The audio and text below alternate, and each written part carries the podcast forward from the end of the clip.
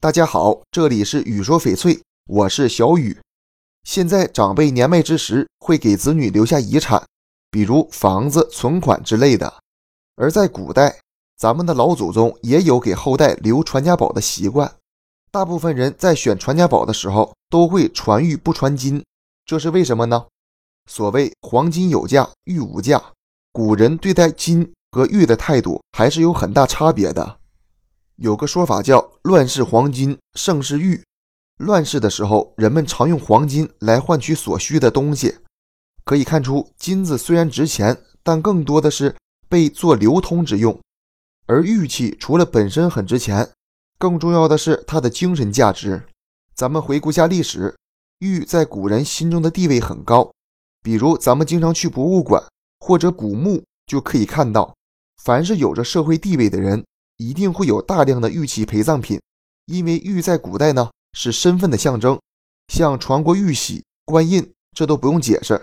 还有打仗用的虎符，根据史料，虎符是用玉石、青铜等材料做成虎状，劈为左右两个，有子母口可以相合，左边的交给将帅，右边的由皇帝保存。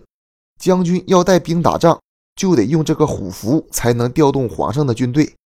咱们在古装剧中看到最多的还是玉佩，走在大街上，几乎每个人腰间都有玉佩。要是提到佩玉，还是士大夫、文人雅士佩戴的更多。古人的配饰很多，能常戴在身上的只有玉佩。喜欢玉佩不是因为它贵重，而是源于玉的品格。玉有五德：仁、义、智、勇、节，代表着温润尔雅以及美好的象征。所以人们才会用“君子如玉”来形容谦谦君子。同时，玉器也是贵重的装饰品。哪位小姐手上戴着一个玉镯子，必定来自大户人家，让人刮目相看。对于玉来说，我们看到漂亮的女孩会说她亭亭玉立；看到长得帅的男子，就说陌上人如玉，公子世无双。所以，从文化角度来看，玉作为传家宝再适合不过了。